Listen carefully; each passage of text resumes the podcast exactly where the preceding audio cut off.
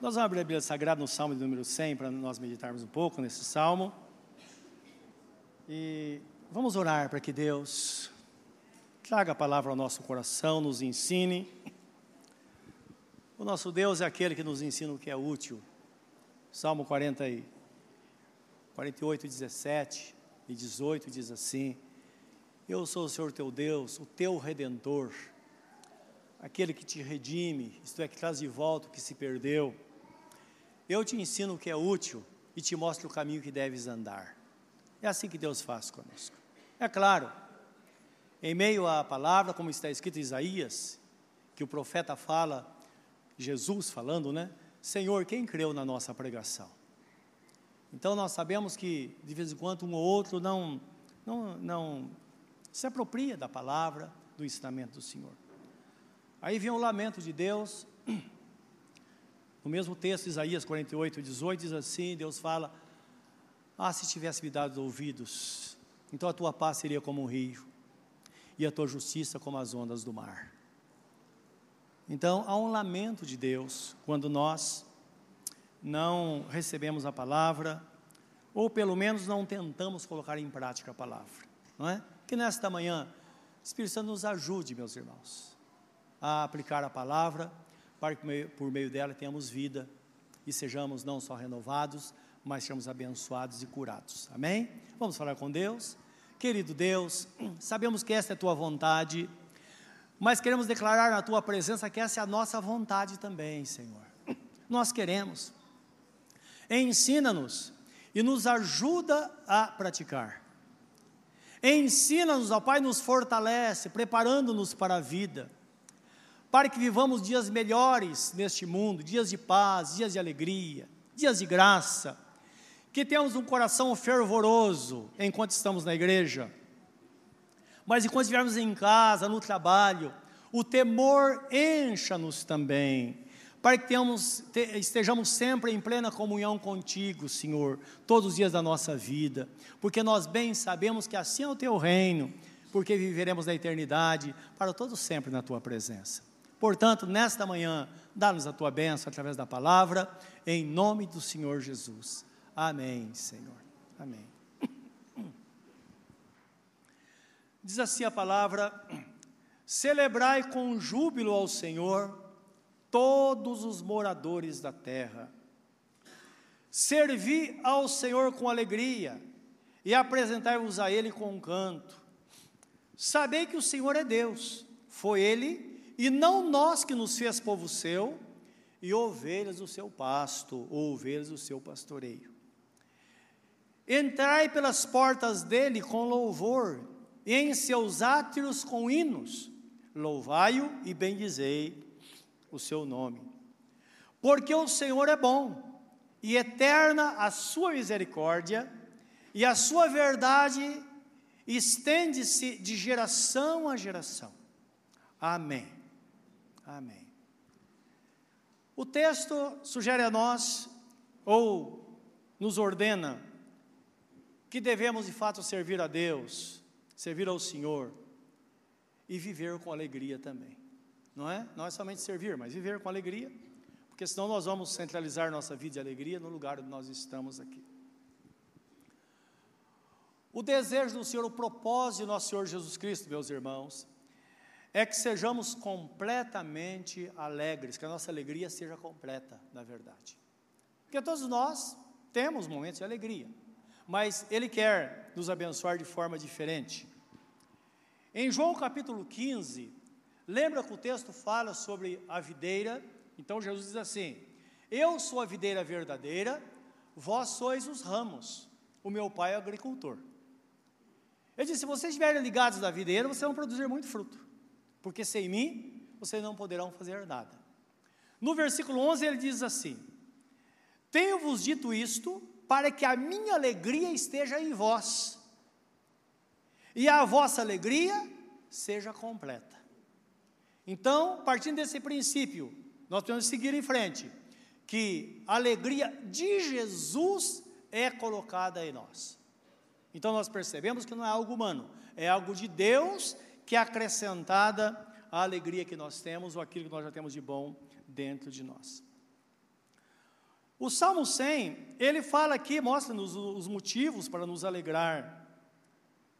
Oh, bom, o texto fala que um dos motivos é porque Deus é muito bom e a sua misericórdia dura para sempre, o cuidado dele, não é? Mas no versículo 3, o texto fala assim: Foi ele e não nós que nos fez povo seu e ovelhas do seu pasto. Então lembra, nós somos chamados por Deus. Jesus morreu por nós. E é interessante isso. Você poderia ser chamado mais tarde ou antes. Por que, que ele alcançou você no momento que alcançou? É pela bondade dele, é o tempo de Deus. Momento que ele nos chamou para estarmos lado a lado com ele, não é?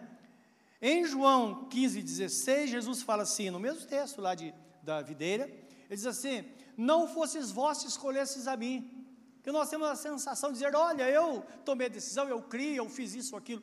Claro, temos a nossa parte. É necessário que haja uma resposta nossa à palavra de Deus. Mas lembra, foi Ele quem nos escolheu, o Espírito Santo nos influenciou de tal forma que nós nos rendemos à pessoa de Jesus, nos entregamos a Ele, fomos batizados e estamos no caminho.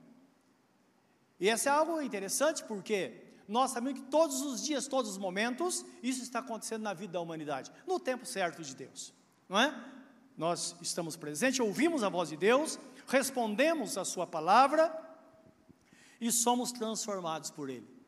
Então, nisso nós entendemos que tudo provém de Deus, na verdade porque a alegria é um presente de Deus para nós, e é uma dádiva de fato.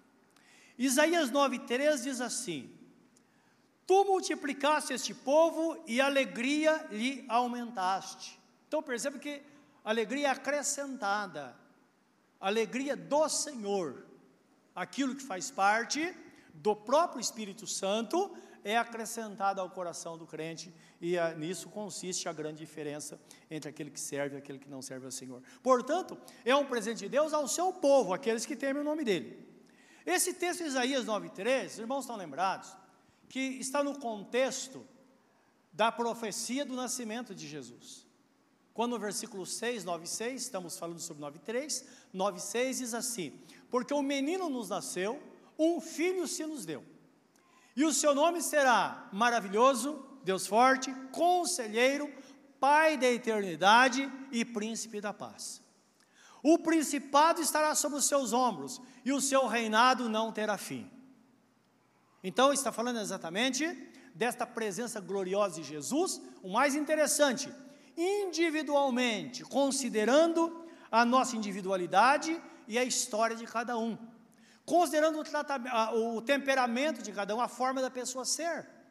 Porque nós sabemos que o temperamento influencia muito na vida de uma pessoa. Deus considera tudo isso.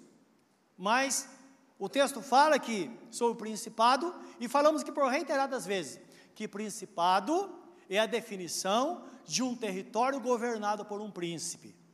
Nosso Deus Pai Todo-Poderoso é o Rei sobre toda a terra, nós sabemos mas Jesus, ele governa individualmente na vida de cada um. E nesta individualidade, ele quer que dentro daquilo que nós somos na presença de Deus, as nossas características próprias, coisas inatas a nós, seja acrescentada esta alegria, para que possamos valorizar as coisas boas, possamos sorrir um pouco. É isso que Deus quer porque a vida neste mundo é uma vida dura e Deus quer que realmente tenhamos essa vida de vitória, vivendo de fé em fé nesta terra, na presença do Senhor. O que nós vemos na Bíblia é que a alegria de fato é o selo do reino de Deus. Romanos 4,17 diz assim: O reino de Deus não é comida nem bebida, mas justiça, paz e alegria no Espírito Santo. Então, nisso nós vemos que a tristeza não faz parte do reino. A tristeza não faz parte do reino de Deus. Ora, por que, que está escrito: se está triste, faça oração? A oração é exatamente para transformar o momento de tristeza em alegria. Porque a tristeza faz parte do reino deste mundo. Porque o reino de Deus, o que faz parte do reino, na verdade, é a justiça, a paz e a alegria no Espírito Santo. A justiça significa o pensamento, a característica do crente, dele não fazer para o próximo ou fazer para o próximo o que gostaria que se fizesse com ele. Nisso consiste, consiste a justiça na nossa vida. A paz é a presença do Senhor, porque Jesus é o príncipe da paz. Livro de Efésios, o apóstolo Paulo fala que nós devemos é, manter o vínculo da paz e podemos promover a paz. Isso é verdade, não é, não é isso mesmo? Nós podemos promover a paz. Como promover a paz? Ter um propósito e parar de brigar. Então vamos ter paz. Não é suspender as intrigas, fazer, dar uma trégua, então haverá paz. E além disso, a alegria que fala que é dada, alegria no Espírito Santo, porque alegria é um fruto do Espírito, ela está no Espírito Santo. Se o Espírito Santo está em nós, então é claro que a alegria também está em nós. Gálatas 5,22 fala sobre o fruto do Espírito, que é paz. A palavra alegria é traduzida por gozo, que está falando de uma alegria é, muito grande, não é? Bondade, benignidade, mansidão, domínio próprio. Então está falando, é interessante que o texto traz como fruto, não frutos do Espírito, mas traz no, no singular. A ideia é, como se tivesse um fruto que poderia ser dividido, uma mexerica, por exemplo, não é? Tem muitos gomos, mas é uma fruta. Então é desta forma que é vista. Todas essas qualidades e características e virtudes, elas estão no Espírito Santo, o Espírito Santo está em nós, e é por isso que nós não precisamos ter problema com isso, porque se o Espírito Santo está em nós, basta tão somente nós tomarmos decisão e começar a trabalhar nesse sentido, nós vamos gozar das alegrias do Espírito Santo, como gozaremos de qualquer outro dom quando nós buscamos, na verdade, não é? Como dizia o apóstolo Paulo a Timóteo, desenvolve o dom que há em ti, não é? O dom está em nós, quando nós desenvolvemos as coisas vão acontecer, porque tudo é pela fé. E pela fé, assim, nós tomamos atitude de fé, as coisas acontecem. Por isso que nós cantamos aquele hino rompendo em fé. Se porventura estiver na situação e o mar não se abrir, nós podemos andar sobre as águas. Então, indicando que qualquer situação, ela é suplantada, porque a fé é muito maior. Porque quando nós agimos com fé, o poder de Deus se manifesta e as coisas acontecem na nossa vida. Portanto, esse é o pensamento quando diz respeito à alegria que Deus quer que tenhamos em nossa vida. Se a alegria é dada pelo Espírito Santo a nós, significa que ela independe de termos comida ou bebida. Independe das circunstâncias, das coisas terrenas. Foi isso que Jesus ensinou lá em Mateus capítulo 6, quando ele diz: buscar em primeiro lugar o reino de Deus e a sua justiça. Não é? E a, essas coisas serão acrescentadas. Não vos preocupeis com o dia de amanhã, com aquilo que vai comer, beber ou qualquer coisa. Mas devemos ter nossa confiança em Deus, que é dele que vem todas as coisas. Salmo 4, 7 diz assim: Puseste no meu coração, diz o salmista, a alegria, mais do que no tempo que se multiplicaram o seu pão e o seu vinho. Então, indicando que, na verdade, a alegria está presente, independente se nós temos que comer ou não, se temos que beber ou não. Por isso que o texto fala que o reino de Deus não consiste em comida ou bebida, mas sim em justiça, paz e alegria no Espírito Santo, porque é a marca que Deus colocou na igreja para que a igreja pudesse gozar, gozar dela. Ora, alegria é uma forma de Deus nos fortalecer, não é? Uma pessoa triste é uma pessoa enfraquecida. Quantas nós vemos pessoas, a, a, a tristeza tão profunda, ela abre mão de tudo. Ela já não trabalha direito mais, ela não se relaciona bem, não é? Ela para de produzir. E é interessante isso, não é? Tanto é que nós sabemos que a Bíblia fala sobre o equilíbrio, porque nós sabemos que podemos ter momentos de tristeza, mas não podemos nos submeter ou sujeitar a tristeza, porque o nosso caminho é para que tenhamos uma vida feliz, uma vida alegre. Neemias 8:10, uma parte do texto, é um versículo longo, que era um momento de alegria, as pessoas estavam entristecendo. Então, Deus usa o profeta para dizer assim: Não entristeçais, não entristeçais, pois a alegria do Senhor é a vossa força. Uma pessoa feliz ela produz muito mais.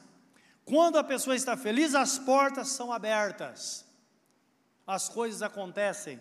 E é muito bom estar ao lado de uma pessoa que está feliz, não é? E sorridente. É bem melhor que estar em, ao lado de uma pessoa que está de cara feia constantemente. Amém, meus amados? Então lembra, estão falando da presença e a marca de Deus para a igreja. Ora, se a alegria nos fortalece, então é óbvio que a tristeza, como eu disse, a tristeza ela enfraquece. Os irmãos sabem que hoje já foi constatado que grande parte das enfermidades elas vêm por causa da ansiedade e tristeza que o ser humano tem. Tanto é que uma pessoa que está doente, a cura desta pessoa depende, pelo menos 50% da cura depende do seu estado emocional. Não é verdade? Nós sabemos disso. Existem doenças que elas se desenvolvem com a tristeza. E a alegria muda tudo. Tanto é que nós sabemos, uma coisa, um, algo interessante, nós vemos, final de ano, está chegando o Natal, até os hospitais, eles esvaziam um pouco, não é verdade? Parece que os problemas desaparecem, porque aquele, momento, aquele clima de alegria, pelas festas, a pessoa começa a superar, não é? E, então, nós sabemos que a alegria tem essa característica, não é? Provérbios 17, 22 diz assim: O coração alegre serve de bom remédio, mas o espírito abatido virá a secar os ossos. Olha só, algo que foi, foi descoberto agora, há pouco tempo, de que a tristeza tem uma grande influência sobre a pessoa na doença, já foi escrita há milhares de anos aqui, não é? que de fato o coração alegre serve bom remédio, ele traz saúde. A tristeza, como está escrito, virá a ressecar ou virá a secar os ossos. Então, se você é uma pessoa triste que dá lugar à tristeza, tome uma atitude, porque o fim não vai ser bom. Não é preciso tomar atitude, como diz a Bíblia Sagrada, uma disposição mental. Porque nós sabemos, a Bíblia fala em Romanos capítulo, capítulo 12, versículo 2, e três sobre essa disposição mental, que diz assim: Eu vos rogo, irmãos, pelas misericórdias de Deus, que apresentei os vossos corpos em sacrifício vivo, santo e agradável a Deus, que é o vosso culto racional. E não vos conformeis com este mundo, mas transformai-vos pela renovação do vosso entendimento, para que possais experimentar a boa, perfeita e agradável vontade do Senhor. Ora, significa que, em muitos casos, nós podemos mudar uma situação de tristeza para uma situação de alegria. Podemos ou não podemos? O que nos causa tristeza? Nós podemos. Aquilo que tem botado você para baixo, você pode dizer: quer saber de uma coisa? Eu vou parar de sofrer por isso. Não vou deixar de sorrir. Vou parar de reclamar. Porque tem pessoas, levanta pela manhã, se está chovendo, ô oh, droga, está chovendo de novo. Está sol, mas que calor insuportável não é? Está meio embaçado o tempo, poxa, está tudo acinzentado, está muito ruim, eu queria ficar na cama. Não tem acordo. Então lembra que, na verdade, nós podemos mudar isso. Jesus ele fala assim, Mateus capítulo 6, o versículo não me recordo agora, ele diz assim: os olhos são a lâmpada do corpo. Se os vossos olhos forem bons, todo o teu corpo será luminoso ou iluminado. No entanto, se os teus olhos forem maus, todo o seu corpo será tenebroso, serão trevas. É verdade ou não é? Tudo depende da forma que nós vemos. Às vezes, a mesma situação, duas pessoas veem de forma diferente. E ele diz: Olha, lembra, tudo passa pelo olhar. E nós precisamos, quando eu disse sobre atitude de fé, que é uma disposição mental, significa que nós podemos mudar uma situação e trazer alegria no nosso coração. Não é? E é claro, precisamos adquirir bons hábitos. Então, nós vemos uma sociedade. Imagine que se você encontra com uma pessoa e você lança uma crítica sobre ela. Você vai ficar bem depois? A pessoa vai ficar bem? Mas que tal transformar isso num elogio? Não vai melhorar? Vai ou não vai? Viveu no mundo mal, meus irmãos. Me lembro de uma família, é, um amigo, muito até hoje nós somos amigos, mas não, nos relacionamos muito perto, não é? E A gente tinha uma relação muito perto com essa família. Hoje ele não mora, mora no Paraguai hoje. Mas eu me lembro que ele frequentava a nossa casa, vinha ele, a esposa, os filhos. E quando eles vinham, não tinha hora para ir embora. A gente ficava duas, três horas da manhã conversando. Mas uma coisa que comecei a perceber, quando eles saíam, ficava aquele clima triste. Eu ficava inquieto, ia orar a Deus, às vezes pedir perdão para Deus, porque eu lembrava de alguma coisa que havia dado atenção, ou até entrado na conversa. Por quê? Ele falava mal de todo mundo. Então a gente conversava e dizia: olha, tal pessoa, a gente tem muitos amigos, né? Você tem sabido dele? Ah, você não sabe o que aconteceu com ele? Nossa, ele se separou da mulher. Ah, e tal, pessoal, você sabia que ele perdeu o emprego? E vai, não é? Poxa, e o seu pastor, tá bom? E olha, te contar do mesmo jeito, não é? As coisas não vão para frente. Até acho que ele está gastando dinheiro da igreja, falava isso. Claro, foi uma família derrotada, não é? Infelizmente essa família, a esposa o abandonou, os filhos foram para as drogas, o casal foi criado na igreja conosco. Mas eu lembro que um certo dia que eu percebi isso, eu chamei, me lembro até uma vez, foi até madrugada em casa, aí na saída, não é? Falei, vamos orar, nós oramos. Eu disse olha meu amigo, você tem sido um cara muito chegado nosso, você, sua esposa e filhos, mas minha casa está aberta, você é bem-vindo qualquer tempo aqui, desde que nunca você toque na vida de alguém para criticar nesta casa, porque nós não fazemos isso. Não é? Conclusão, ele não voltou mais. Ele poderia ter mudado, não é verdade? Se tivesse mudado, o destino teria sido outro. Então são coisas que geram tristeza, que nós podemos mudar isso. E é por isso que a Bíblia fala que devemos ter uma disposição. Eu quero, eu vou fazer isso. Eu vou mudar a situação, eu vou me alegrar com essa situação. A irmã que está lavando a louça, ela se maldizendo, ela pode lavar a louça cantando louvores, pode ou não pode? Está no trem apertado lá e com aquele maus pensamentos, dizendo que droga desse lugar de novo, quando que isso vai mudar? Você pode dizer, Senhor, muito obrigado, estou com saúde, estou aqui. Deus me deu um trabalho, quantas pessoas não têm isso e para mim Deus tem dado. Pode ser mudado ou não pode? É isso que a Bíblia Sagrada fala, é disposição. E isso tem que ter um sentimento tão claro para que possamos ter a, percep a percepção daquilo que deve ser mudado. Podemos tratar melhor. As famílias podem se tratar melhor dentro de casa. E as coisas vão melhorar, não é? Porque o propósito é que a alegria que está em nós, ela possa fluir. Por isso que está escrito: não entristeçais o Espírito, o Espírito Santo de Deus, com o qual fostes selados para o dia da redenção. Outra hora a palavra diz: não extinguais o Espírito de Deus. Extinguir significa pressioná-lo de tal forma que ele é obrigado a sair. Não faça isso.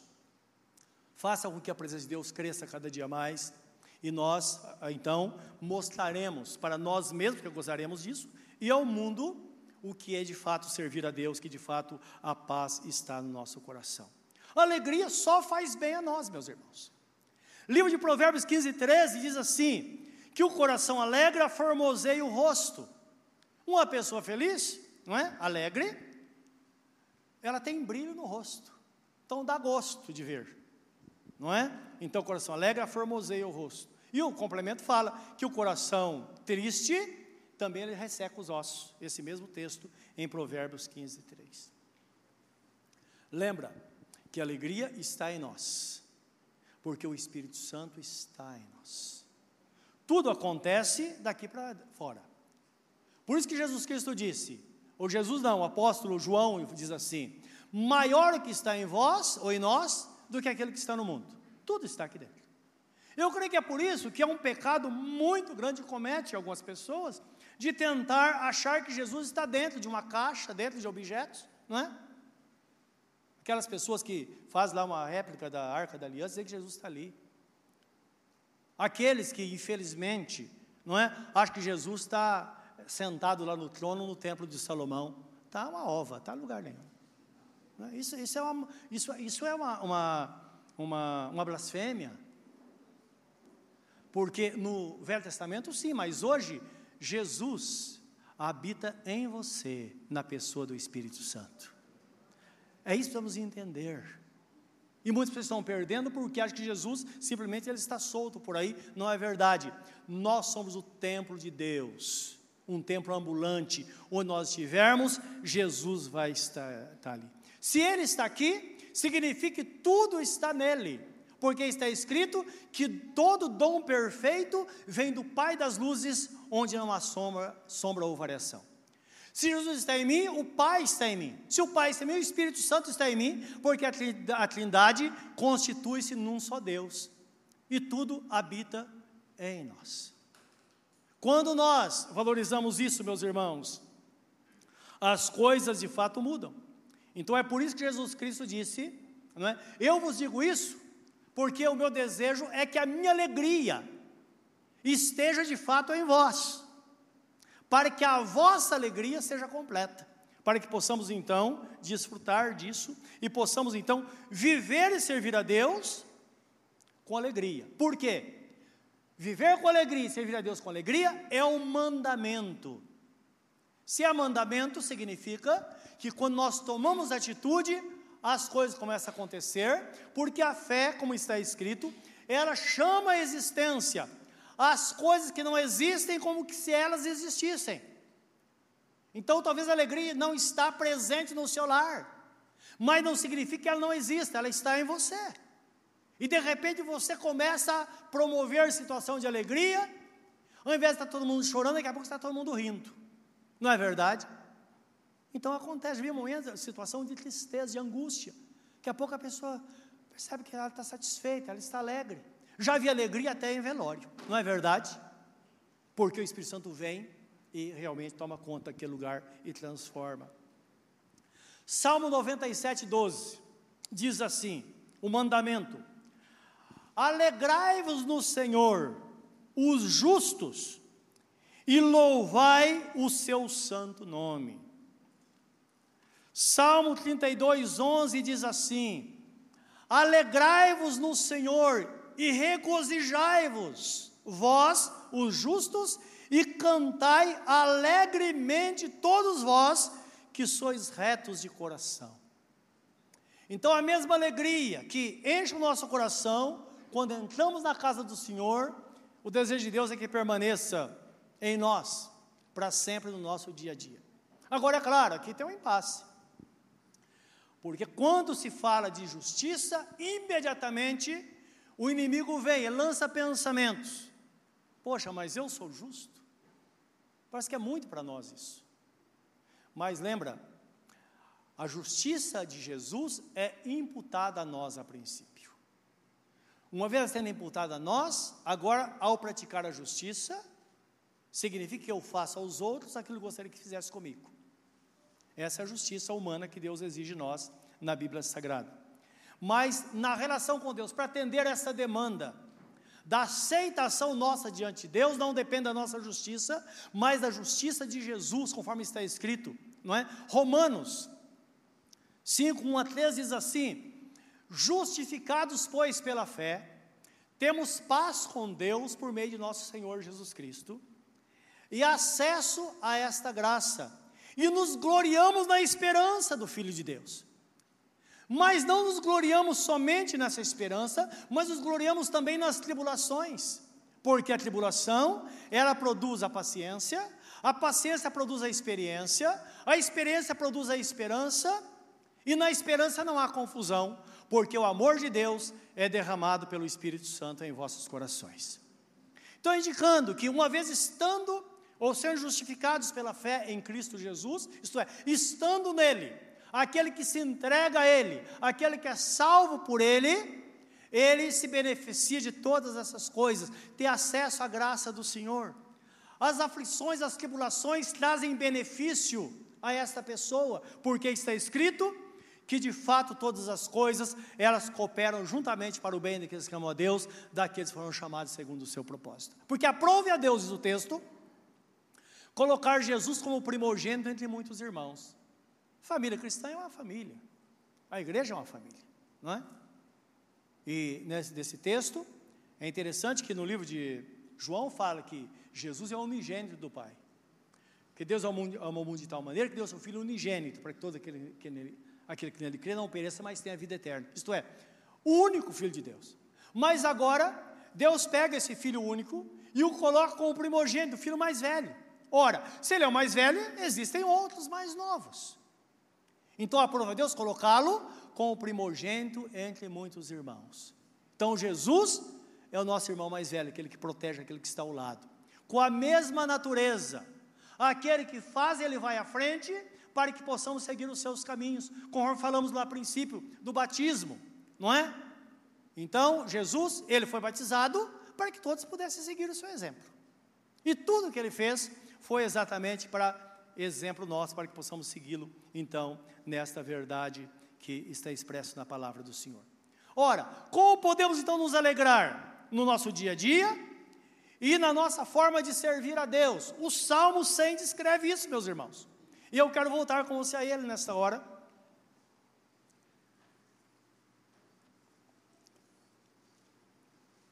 No versículo 1, o texto fala que podemos servir a Deus celebrando-o com júbilo. Como nós vamos celebrar Deus com júbilo? Quando nós cantamos, quando nós exaltamos, nós levantamos as mãos, nós batemos palmas. É celebrar, estamos celebrando o Senhor. Então é isso que Deus quer de nós: celebrar o Senhor com boa vontade, fazer de forma que Ele se agrade do nosso louvor. Versículo 2: servindo-o com alegria. Aqui não está falando somente estar na presença dEle, mas tudo que nós fazemos, devemos fazer com alegria. A Bíblia Sagrada diz assim: não importa o que façais, quer comamos ou quer bebamos, façamos tudo em nome de nosso Senhor Jesus Cristo, dando por meio dele glórias ou graças a Deus Pai. Ou façamos tudo para a glória de Deus. Então não importa o que a gente faça. Disso vem a definição de ministério. Todo crente é salvo e é um instrumento nas mãos do Senhor para que outro seja alcançado. Porque ministério significa todo o bem que nós fazemos em favor daqueles por quem Jesus morreu. Não é somente para os crentes porque aquele que não é crente hoje vai ser amanhã.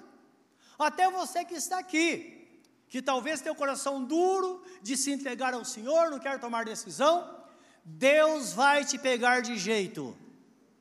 Guarda esta palavra, porque sua alma tem um valor extraordinário, e Deus não vai deixar você para o inferno pelo mínimo de temor que há no seu coração. Deus é fiel. Isso é uma dádiva, somente um pai pode fazer isso. Tenha certeza disso. Isso que Deus quer de nós. Por isso, tudo que nós fazemos, meus irmãos, para pessoas do reino de Deus, devemos fazer com alegria. O trabalho para Deus não pode ser um peso na nossa vida. Você que trabalha no reino de Deus, não importa o que você faça neste lugar, existe muito trabalho.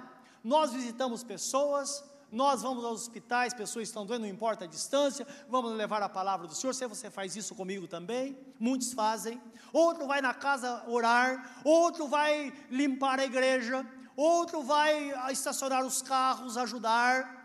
Faça de boa vontade, porque a ordem divina é essa.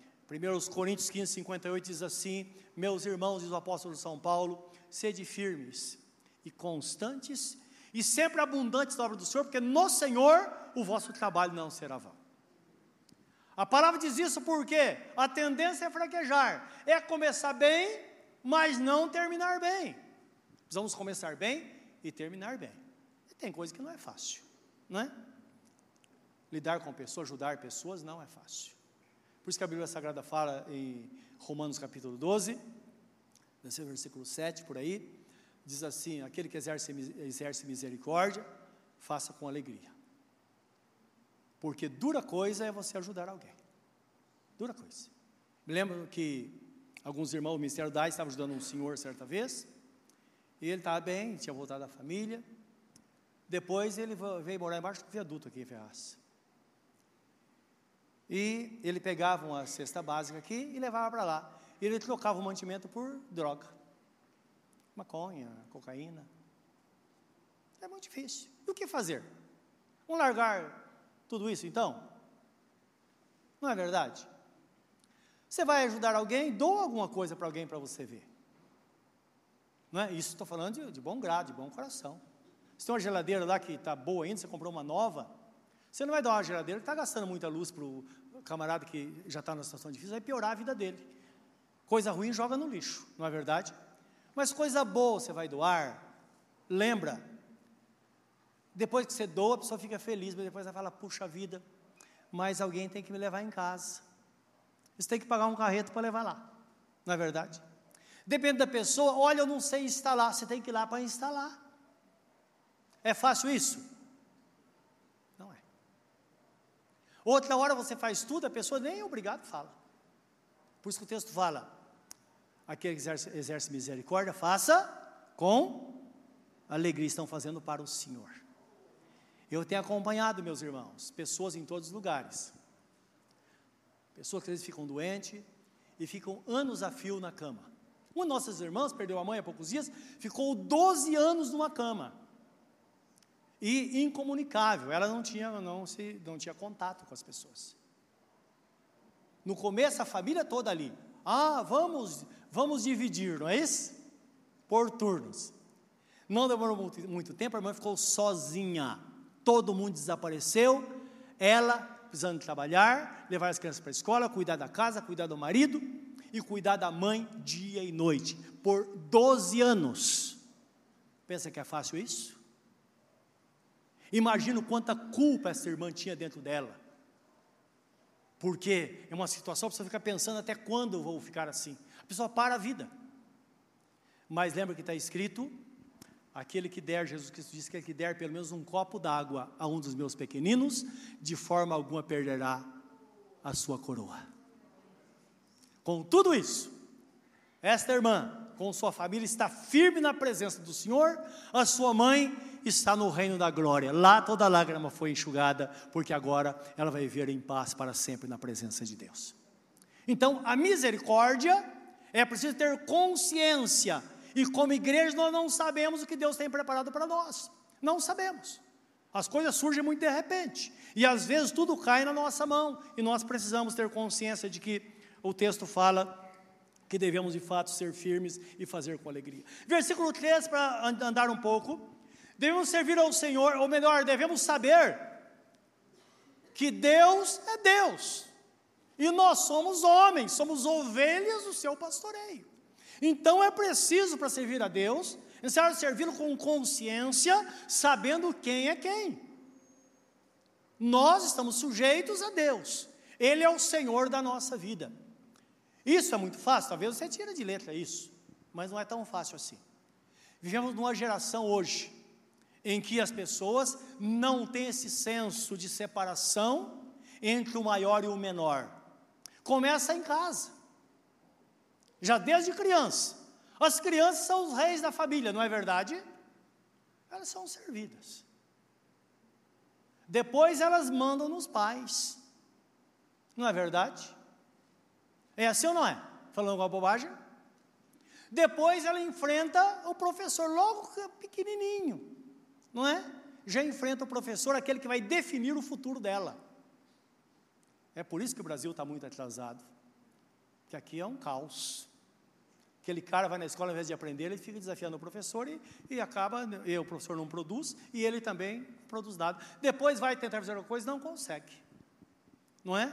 Quem vai entrar nas melhores escolas são aqueles que fizeram direito. Então está acontecendo isso. Não obedece à autoridade, não é? Porque há muitas autoridades também são dessa geração, que eles também não têm esse senso.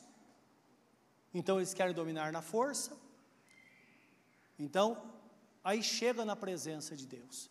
Como é que essa pessoa vai encarar a sua relação com Deus?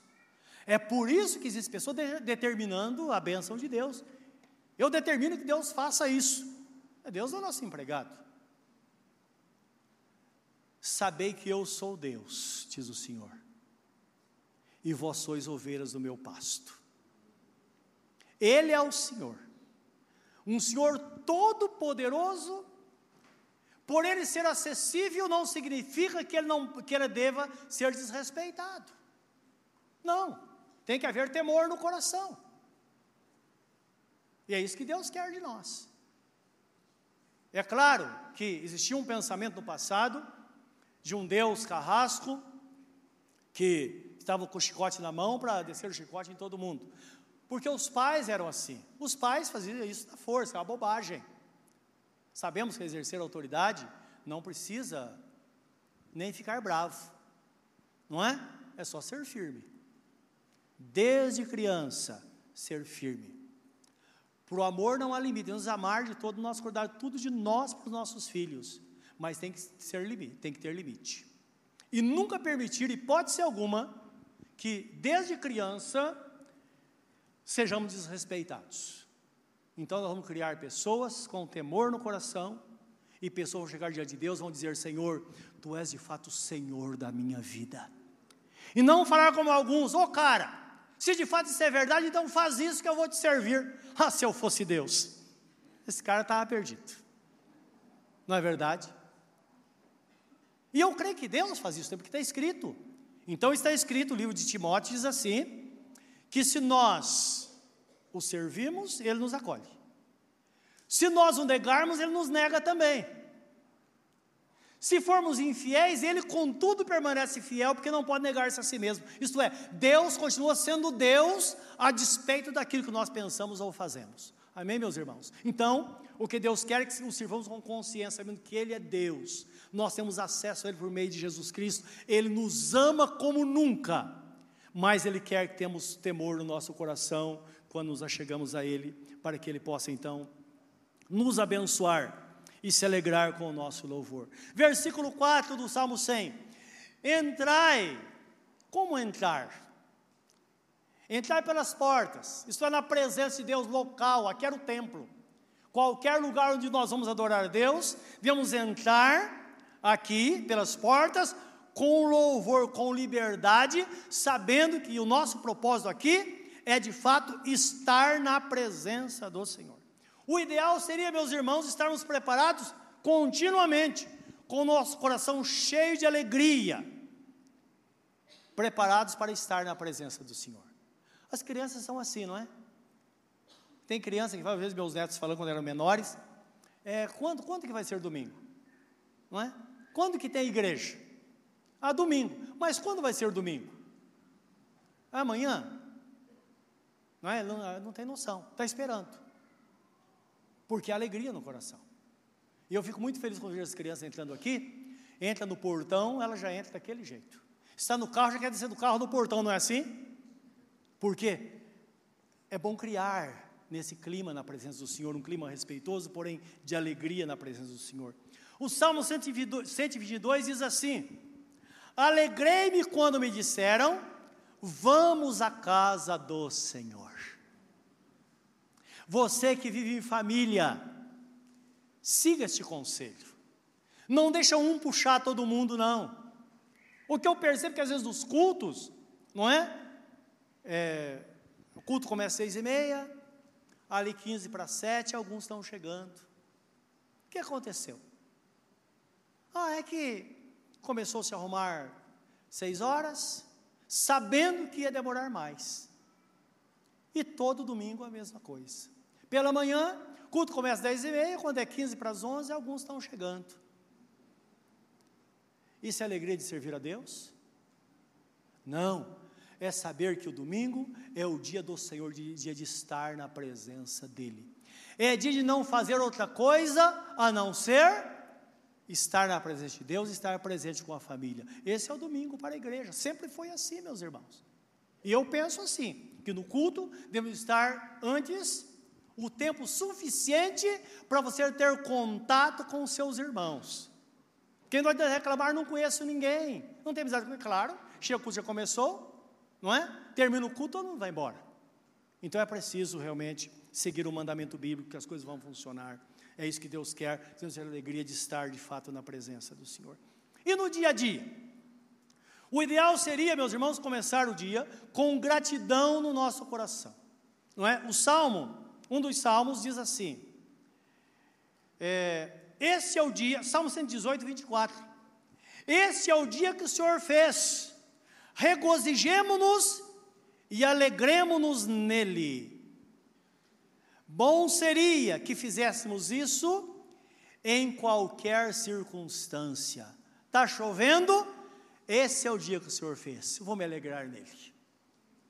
Está fazendo sol? Esse é o dia que o Senhor fez, vou me alegrar nele. Tem algum problema? O problema vai ser resolvido. Esse é o dia que o Senhor fez, vou me alegrar nele.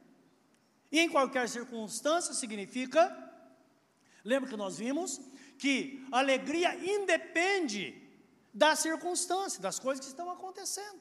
Até porque nós somos, temos a recomendação bíblica de não olharmos para as circunstâncias no que diz respeito à nossa vivência na terra. O livro de Eclesiastes diz assim: aquele que olha para o vento, ele nunca vai semear.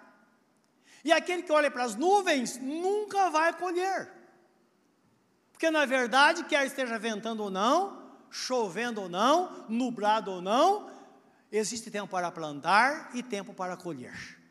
Na nossa vida, existe tempo para plantar e tempo para colher sempre e Deus fez isso, não é? Cada dia que nós perdemos significa que nós retrocedemos porque a gente poderia estar muito melhor. E para fechar esta palavra, o conselho bíblico é que tomemos, por exemplo, a nós a vida do grande profeta Abacuque. Ele que profetizou dizendo, primeira vez na Bíblia Sagrada, onde Deus fala: "O meu justo viverá pela fé". É pela fé que nós vivemos. Nós não vemos situação, nós tomamos atitude e as coisas acontecem. Às vezes tem uma situação que você fala aqui não vai dar certo, é um pé de briga que está acontecendo. Você abaixa a voz, fala uma palavra branda, e Deus cumpre a sua palavra, porque está escrito: a palavra dura suscita ira, mas a palavra branda, ela desvia o furor, e a paz volta à sua casa de novo. É atitude de fé.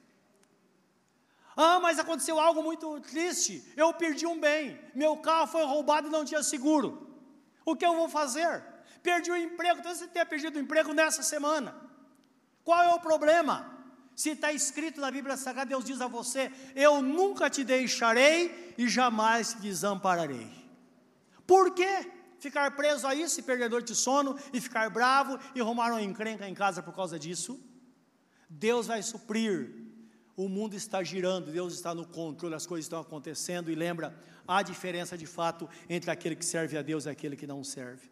E eu quero ler com você esse texto, livro do profeta Abacuque, capítulo 3, versículos 17 e 19, para nós fecharmos esta palavra hoje. Que saiamos daqui hoje com esse propósito no nosso coração. É um pouco antes de Mateus.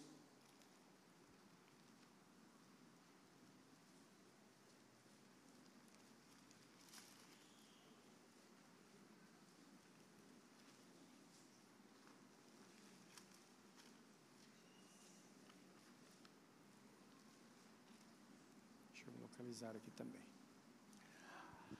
Abacuque 3, 17 a 19. Então, pensem comigo, o profeta está tendo uma visão do futuro, visão de hoje, final dos tempos. Mas ele já está vivenciando um momento parecido com hoje.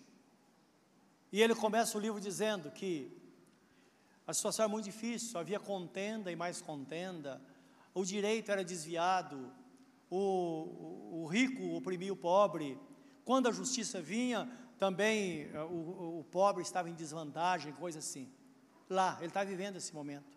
E Deus disse a ele: Olha, assim vai ser no final dos tempos. E no versículo 17, ele chega à conclusão.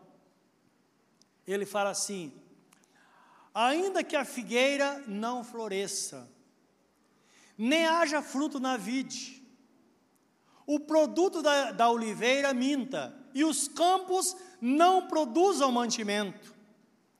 As ovelhas da malhada sejam arrebatadas, e nos currais não haja vacas.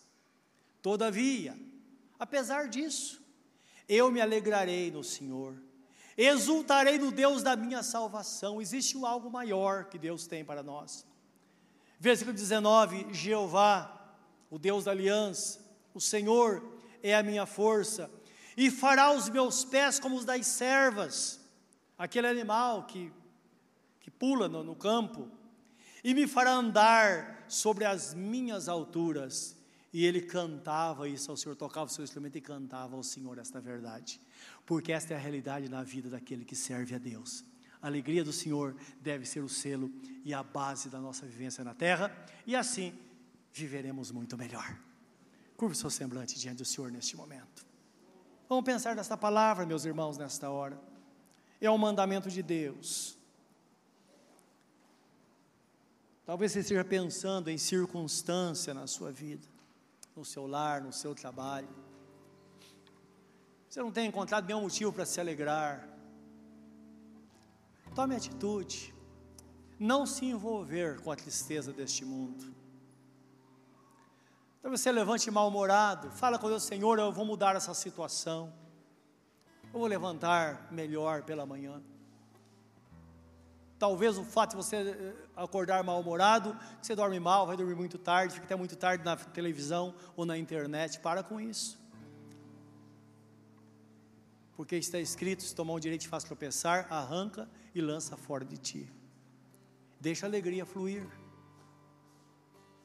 Talvez o seu olho, os seus olhos estão voltados para o seu chefe. Muda de olhar. Olha para o Senhor. Deus é o seu patrão. Foi Ele que te colocou neste lugar. Se Ele não quiser você lá, Ele vai fechar as portas. Mas não seja precipitado ou precipitada. Talvez no seu lar não tenha havido motivo de alegria. Por que será? Será que você não tem sido estupim para as dificuldades, para as discussões? Muda a situação. Sorria mais para o seu filho, para o seu marido, para a sua esposa, para os seus pais. Trata melhor a sua mãe. Trata melhor os seus pais. Fala palavras de amor aos seus filhos. E tenha certeza, se somos benignos para com todos, a alegria vai fluir do nosso coração é o mandamento do Senhor, para que, como igreja, você é a igreja de Deus, possamos viver uma vida melhor. Talvez nesta tarde, já início de noite, você está aqui e falta tudo isso no seu coração porque o essencial está faltando. Você não tomou a decisão de servir a Jesus ainda, você está empurrando. Nesta noite, Jesus te chama mais uma vez. E ele diz: Filho meu, dá-me o teu coração. Entrega o teu coração ao Senhor nesta noite. Entrega a sua vida ao Senhor. Nele estão contidos todos os tesouros da sabedoria e do conhecimento. Tudo está nele. Ele no seu coração, tudo vai mudar. Como está escrito: Cristo é em vós e a esperança da glória. É a presença dele que faz a grande diferença em nosso coração. Renda-se ao Senhor nesta noite. Fala com ele nesta hora. Querido Deus, nós estamos aqui. Nos rendemos a Ti completamente nesta noite, Senhor. E nos prontificamos a promover a alegria a cada dia, a preparar situações de alegria, porque desta forma seremos fortalecidos na Tua graça, Senhor. Pedimos agora, ó Deus, sobre aquele que toma uma decisão nesta noite de servir, que abre a porta do coração, Senhor, entra e faz morada. Faz essa pessoa uma vencedora, como está escrito: aquele que aceitar, assentará comigo no meu trono, como eu venci e me assentei com meu Pai. Mas aquele que tem ouvido para ouvir, ouça. Ó oh Deus, que demos ouvidos à tua palavra nesta noite. E que o teu Espírito Santo inunde o nosso coração e nos ajude a cada dia decisão após decisão, venha fazer que gozemos a bem-aventurança do Senhor. Lembra que disseste: Eu vim para que tenham vida e a tenha abundância. E a vida abundante é esta, é a vida completa com propósito. E a alegria também deve ser completa. Deus, nós nos rendemos a Ti nesta hora. E por isso cantaremos louvores ao Teu nome ainda. Em nome do Senhor Jesus. Amém.